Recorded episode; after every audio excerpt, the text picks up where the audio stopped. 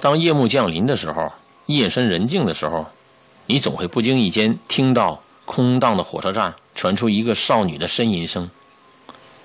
说有时候这种呻吟声会变得很大的尖叫，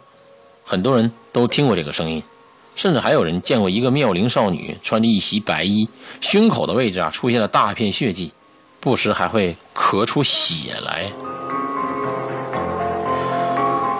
她只是躲在某个地方哭泣或者呻吟，有时也会尖叫。有时候他躲起来，有时候啊坐在站台的边上，但是从来他没有影响过等车的一些乘客。这个就是马克利菲尔德火车站的灵异事件。